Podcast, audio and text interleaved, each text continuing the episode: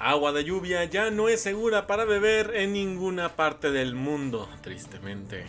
Elon Musk vende acciones de Tesla y menciona que hubo una compra forzada. Y finalmente, un epic fail traen un pastel, pero con el mensaje equivocado.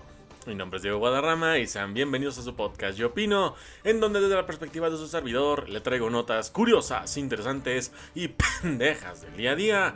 Así que pónganse cómodos y disfruten porque aquí comenzamos.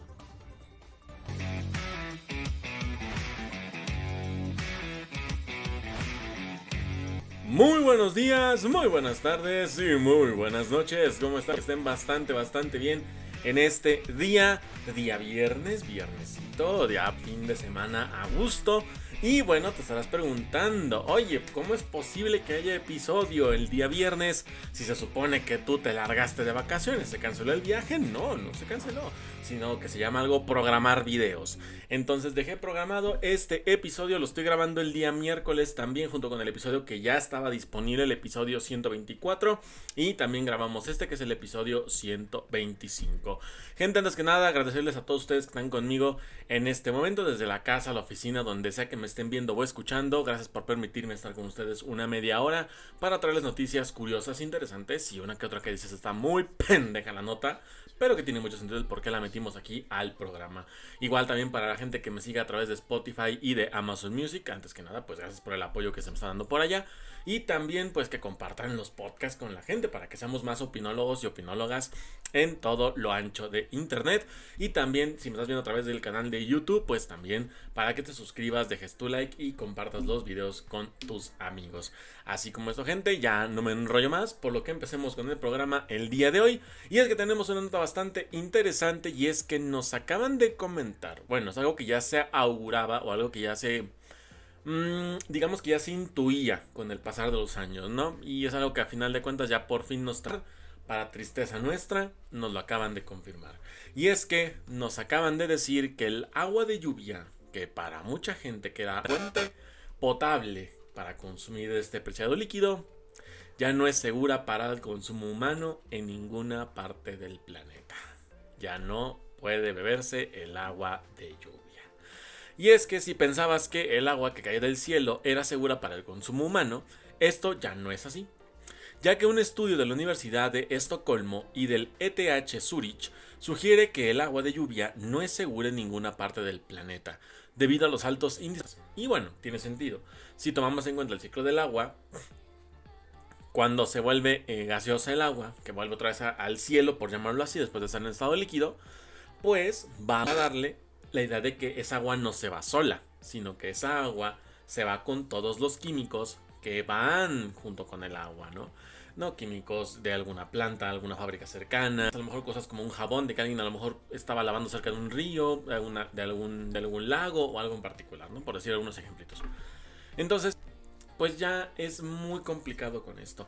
Ahora, otra cosa que también se sabe, que ya en unos años, y no me acuerdo la cifra exacta, pero en unos años ya prácticamente la vida marina va a tener porcentajes de plástico en su organismo. ¿Qué quiere decir con esto? Que el ser humano no va a consumir solamente al animal, sino que lo va a consumir con todos los plásticos que ya se combinaron con su genética. Esto quiere decir que tanto el agua como eh, los, los animales, los organismos marinos que están ahí, pues ya en su mayoría tendrán porción o porcentajes de plástico en sus sistemas.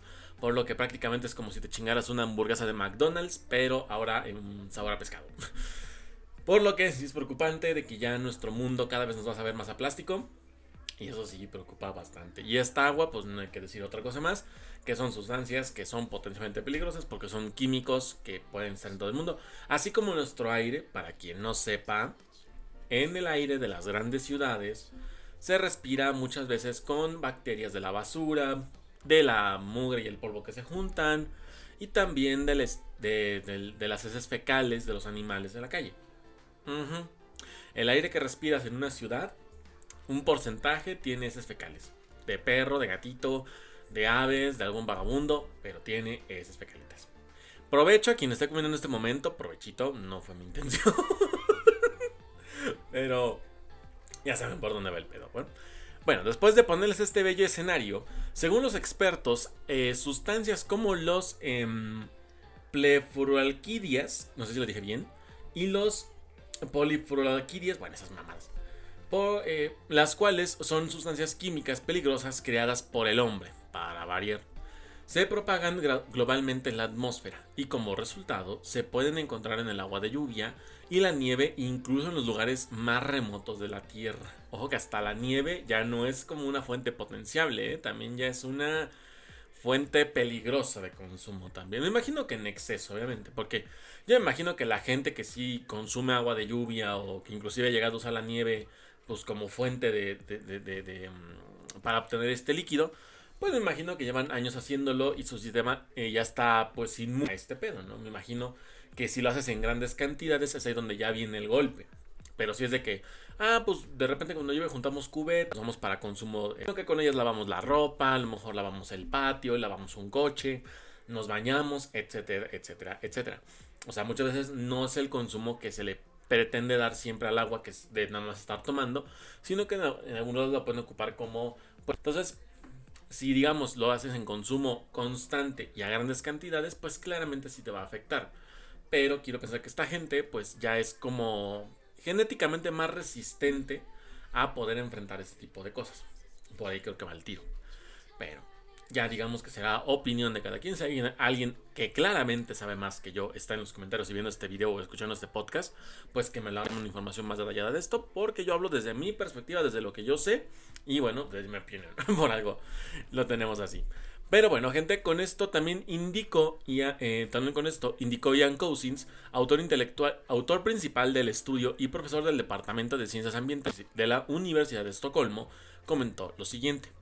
Según las últimas pautas de Estados Unidos para homoquímicos peligrosos como el ácido atlántico, esto no sé cómo se diga, yo no voy a, no voy a intentar decirlo.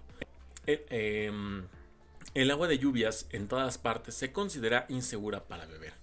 Aunque en el mundo industrial no solemos beber agua de lluvia, muchas personas en todo el mundo esperan que sea segura para beber y que suministre muchas de nuestras fuentes de agua potable.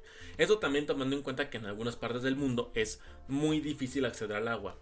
Un ejemplo ahorita lo que está pasando con Monterrey, bueno, Nuevo León en general, que pues tienen escasez de agua. Entonces me imagino yo que cuando llovió, que fue hace como dos semanas creo, que cuando ha habido la época de cuando ha estado lloviendo, la gente ha estado sacando el agua precisamente de la lluvia. Entonces ahí es donde digo, el, el agua de lluvia puede fungir como esa fuente que necesita la gente en muchas partes donde el agua a lo mejor no puede llegarte por vía de, una tubería o por vía de un ducto, ¿no? De un acueducto. Entonces es muy diferente a que si te cae del cielo. Entonces yo me imagino que mucha gente en esas situaciones pues aprovecha las épocas de lluvia. Eh, tenemos esa misma crisis de agua. No tuviéramos agua, será muy complicado conseguirla. Pero de repente llega la época de lluvia. Y en la época miles de personas aprovecharían para llenar sus cubetas con el agua de la lluvia. Entonces ahí es donde puede venir un riesgo gigantesco, pues por lo que se está mencionando aquí. Pero pues, digamos que ante la emergencia se recurre a ese tipo de métodos. Entonces no es algo, digamos, a lo que estemos ajenos a esta situación, porque muchos lados han de haber hecho así. Esto fue posible a determinar, esto fue posible determinarlo debido a que durante los últimos 20 años los valores de referencia para este tipo de sustancias químicas peligrosas en el agua potable eh, aguas superficiales y suelos se han acortado drásticamente debido a nuevos conocimientos sobre su toxicidad. De los nuevos parámetros, los especialistas dijeron que los niveles en los medios ambientales ahora están omnipresentemente por encima de los niveles de referencia.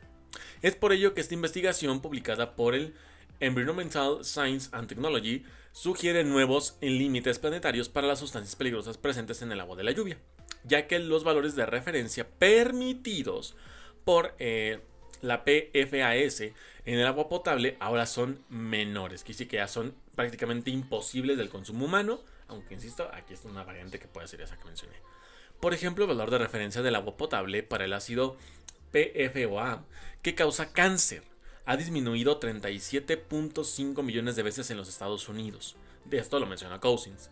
Eso significa, según los nuevos parámetros, la cantidad de sustancias químicas peligrosas en el agua es de 37,5 millones de veces mayor a lo permitido. De ahí lo tóxico. El equipo de la Universidad de Estocolmo ha realizado trabajos de laboratorio y de campo sobre el transporte de la PFAS en la última década.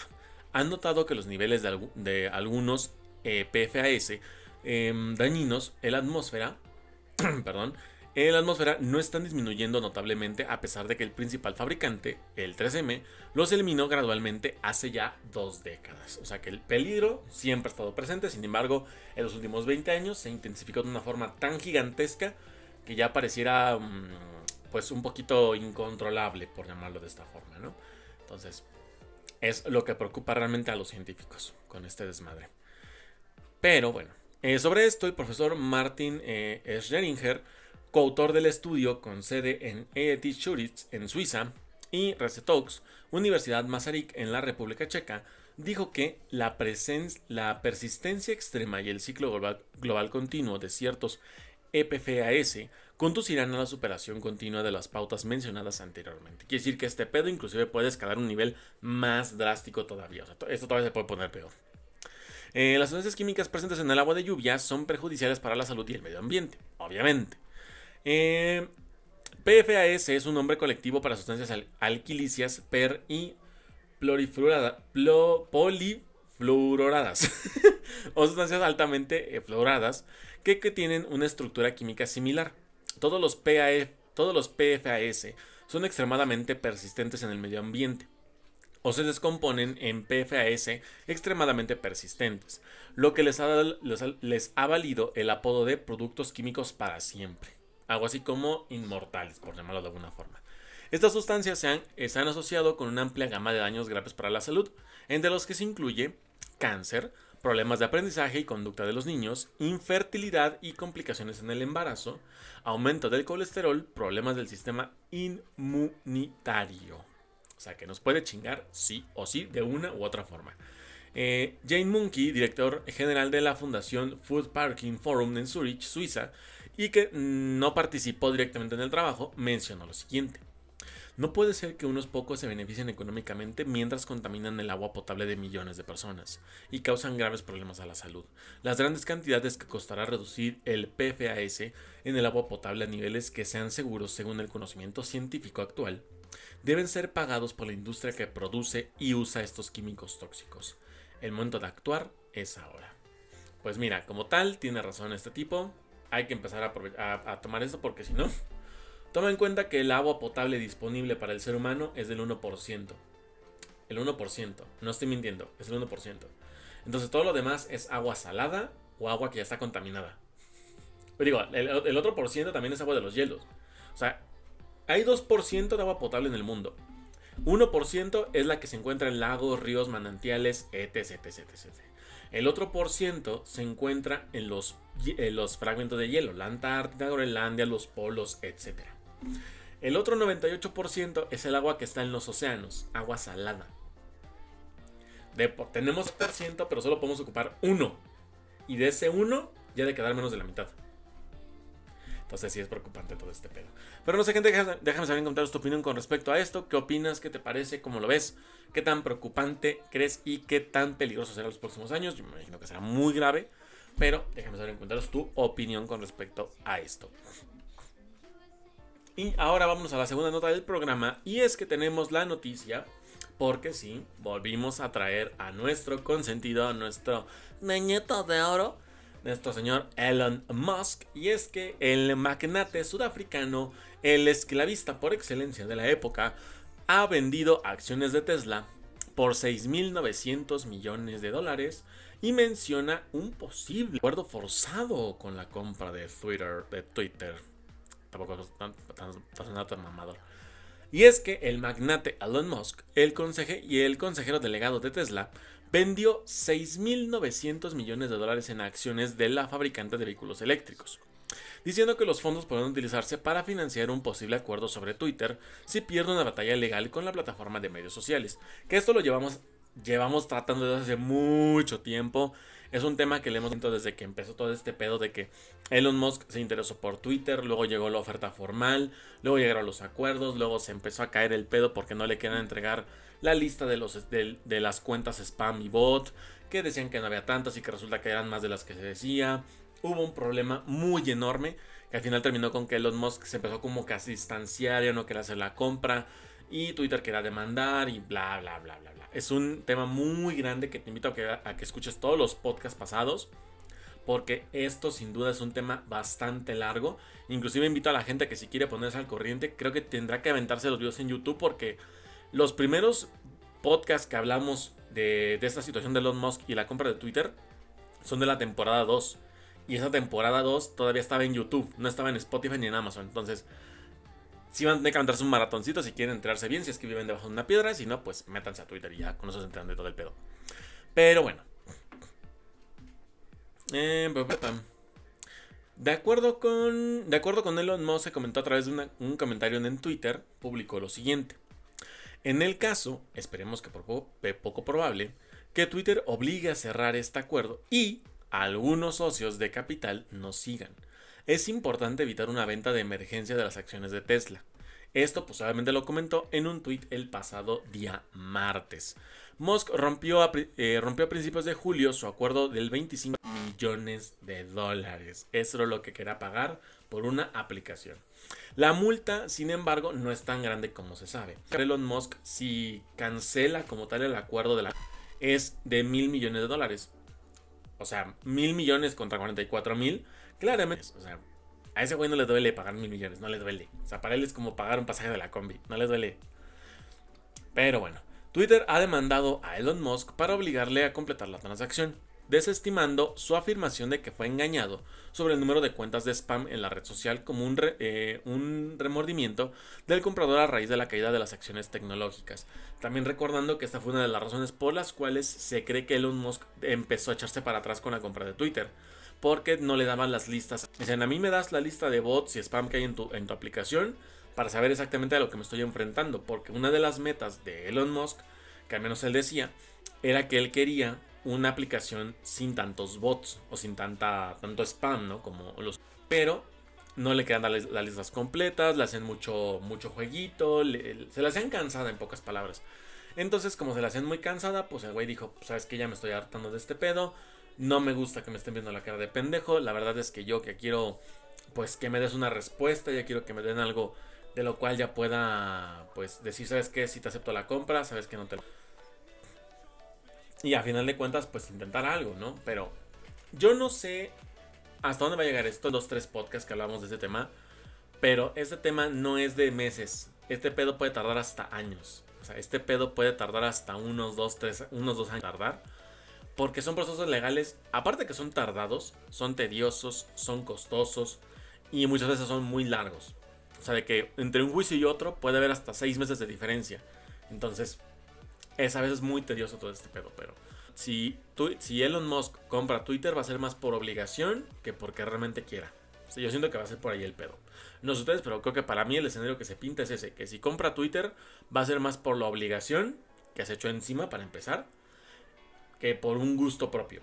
Siento que así va a pasar. Ya si en un caso más extremo se deslinda de este pedo, paga los mil millones y aquí no pasó nada. ¿eh? Igual no sé cómo va a pasar este pedo. De acuerdo con eh, Dan analista de Westbush, eh, tuiteó lo siguiente. La gente verá a través de esta jugada de póker que las posibilidades de, de acuerdo sobre Twitter son más probables ahora. Entre otros comentarios publicados en Twitter, el Musk sí, cuando se le preguntó si había terminado de vender acciones de Tesla, y también dijo que compraría acciones de Tesla de nuevo si el acuerdo con Twitter no se cierra. Eh, Tesla, por, por su parte, no ha respondido inmediatamente a una solicitud de comentarios de Reuters. Pero, aún así digo, este pedo va para largo. Va para largo, es unos meses, años. Que vamos a estar hablando de estos debates, de que si sí, de que si no, de que si pégame por aquí, pégale por allá, de que brinco y chilla y todo el pedo basta. O sea, va a ser un carnaval gigantesco. Esto llevamos desde abril cubriéndolo. Entonces, ya te imaginarás cómo está este pedo, ¿no? Por lo que, gente, hay que estar muy atentos con esto. Digo, puede que te afecte, puede que no, porque a lo mejor dices tú, pues Twitter no es mi aplicación favorita, no eres a Twitter, no me pasa nada. Hay gente como yo que usamos mucho Twitter, entonces puede por ahí venir alguna, algunos cambios tal vez para bien o para mal, pero al final de cuentas no sabremos nunca. Entonces ya digamos que en base a cómo termine esta pelea legal por la compra de Twitter, ya lo que es el destino que tendrá la aplicación, si le irá para bien, si le irá para mal, pero eso ya lo veremos, pues digamos, muchísimo, muchísimo, muchísimo más adelante. Pero no sé, gente, déjame saber en comentarios tu opinión con respecto a esto. ¿Qué es lo que opinas para este pues ¿Qué crees con esta nota? ¿Cómo que termina esta historia? ¿Cómo crees que termina el desenlace? ¿Sería para bien, para mal? ¿Ganará Musk y terminará absteniéndose de comprar la aplicación? ¿La comprará por la fuerza? Déjame saber tu opinión en comentarios y lo estaremos debatiendo aquí abajo. De todo este dimes y diretes, nos vamos a una nota un poco más tranquila, un poco más divertida y que, pues digo, sí está como para que hablemos de esto. Y es que resulta que ocurrió una entrega de un, de un pastel. Verga. Acabo de comer hace ratito y ando con los pinches. Ya, ya soy un señor, güey. Ya soy un señor. Ya me falta eructar cada rato. Pero bueno. La historia dice así. Entregan un pastel de cumpleaños. Todo bien hasta aquí. Sin embargo, resulta y resalta la frase que venía no era un happy birthday, no era un feliz cumpleaños, sino que era una frase diferente, una frase un tantito grosera. Y es que resulta y resalta que en los preparativos de una fiesta de cumpleaños todo puede ocurrir. A pesar de que se haga con tiempo de anticipación y con de que pueda fallar algo tan simple como lo piden siendo un cumpleañitos. No tenemos el control de que salga a la perfección. Totalmente de acuerdo. Por ello se viralizó el caso de un hombre que encargó un diseño de pastel y le entregaron uno completamente erróneo. Y es que este tenía una polémica frase que lo desconcertó. Pero aquí la pregunta es, ¿qué decía? ¿Y cómo se lo tomaron al respecto con esto? Fue a través de TikTok, que TikTok me sigue nutriendo este pinche canal. Pinche TikTok, no mames, te amo y odio a la vez, cabrón. Fue a través de TikTok desde la cuenta de em, Victoria Isaguir 3. No sé si dije bien el TikTok. En donde se viralizó este caso. Y es que a tan solo horas de que se publicara, de reacciones y comentarios. Eh, de acuerdo con la introducción del video, se escribe lo siguiente: Le entregan pastel equivocado a mi papá. De acuerdo con el clip viral, fue en su automóvil en donde el hombre se dio cuenta de que le habían entregado un pastel equivocado. Y es que sobre el alimento se leyó un mensaje polémico junto a la frase clásica de su cumpleaños. Ok, vamos a ver. Tenemos ya todo el contexto, ¿no? La frase que a lo mejor puede ser una mamada, puede ser algo muy tranquilo. Yeah, tranquilo. Pero, aún así, estos pedos son algo que puede ser que realmente algo que sí pasa. Porque recuerda que en una pastelería, mucha gente trabajando en esto. O sea, de repente ves que dices tú, sí, las vitrinas están llenísimas, ves un chingo de pasteles. Pensarías tú que los de los de mm, los de repostería, ¿no? Los, los porque están sacando órdenes que se pidieron para llevar, órdenes que se tienen que entregar en fin de semana. Y aquí y allá y acuyaya por acá.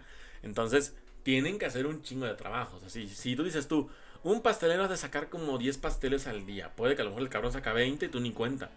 Pero es, la diferencia, ¿no? Obviamente, si hay alguien que sea pastelero, que sea hijo de un pastelero y me diga, no, no es cierto, mi papá saca 50 pasteles diarios, bueno, ya es tu papá. Pero, pero hay gente que puede sacar menos.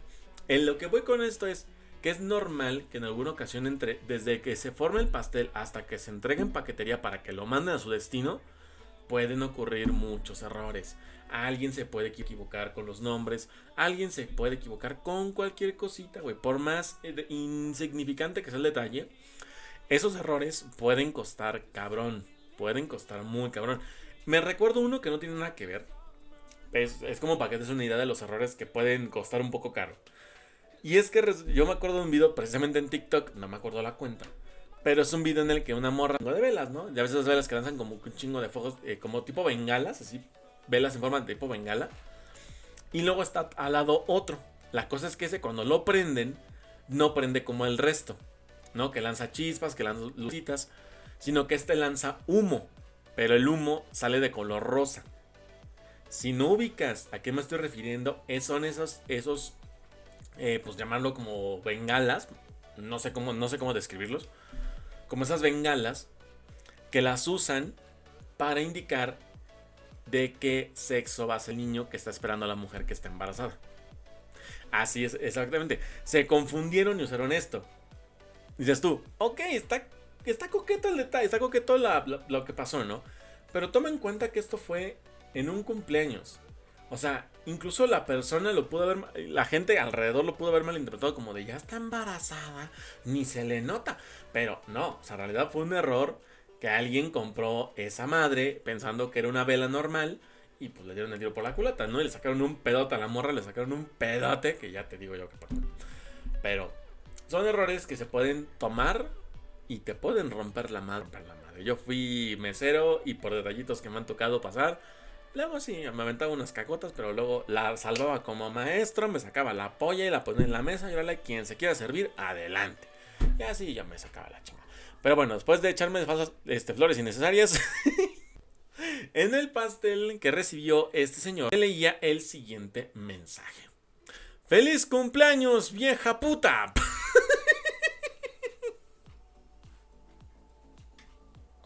Güey, este pastel pareciera que te lo mandó tu mejor amigo, güey. Este pastel se lo tuvo que haber mandado su mejor amigo. Esto no me lo creo que sea un error.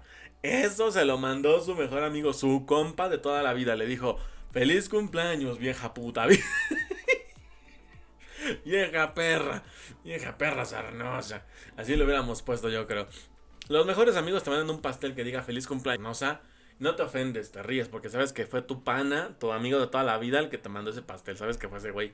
Y dices, hijo de tu perra madre, me voy a desquitar en tu cumpleaños, cabrón. Pero bien, bien, bien, salvado.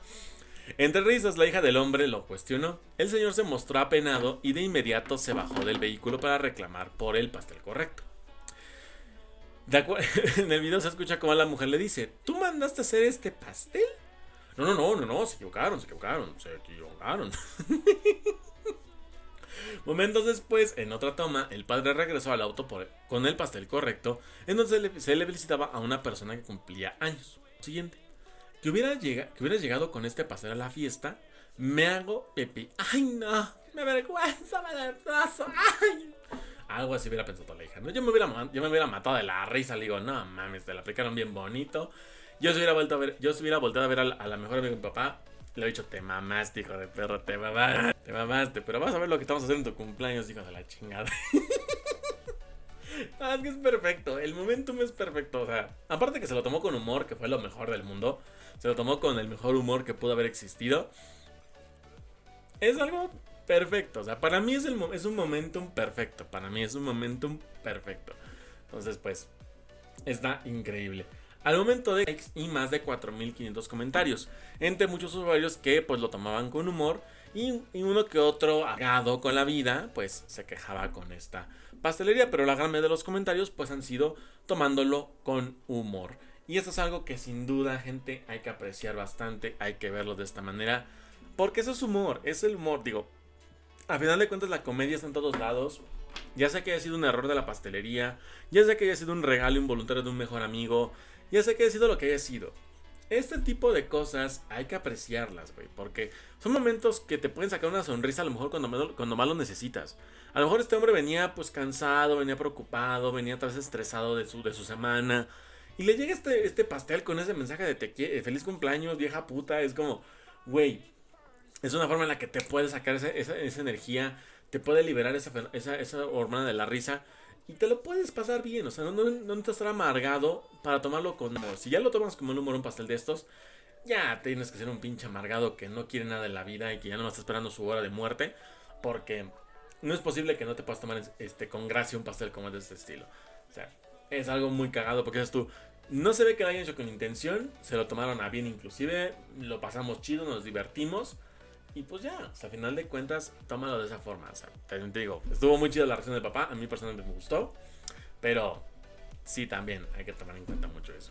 Pero no sé, gente, deja de encontrar su opinión con respecto a esto, cómo hubieras reaccionado, qué hubieras hecho, qué les hubieras dicho, cómo hubieras actuado. Déjamelo saber en comentarios. Y bueno, pues hasta aquí dejamos el podcast el día de hoy. Espero que te haya gustado muchísimo. Ya saben que si fue así, por favor déjame un like, suscríbete al canal y comparte el video con tus amigos. Estás aquí en YouTube, estás aquí en Spotify o Amazon Music, pues también eh, dame tu follow y comparte el podcast con tus amigos. Para llegar a más personas y traer a más comunicólogos. bajo Guadarra. En Instagram me encuentras como Diego-Guadarrama con doble A. En TikTok estoy como Diego-Adaram, que sigo subiendo la serie de jóvenes promesas de la Bundesliga para que anden muy atentos con eso. Y en mi otro canal de YouTube donde hablo de fútbol alemán y video reacciones, me encuentras como Diego Infinite, que esta semana subí dos videos muy, muy interesantes. Pues nada, gente, espero que tengan un excelente fin de semana. Ya estaré con ustedes aquí el próximo lunes, ya regresado de Cancún, ya otra vez a darle a fully fully a todos los proyectos y trabajos que tengo aquí pendientes. Les mando un fuerte abrazo. Mi nombre es Diego Guadarrama y nos estaremos viendo y escuchando hasta el próximo podcast. Bye.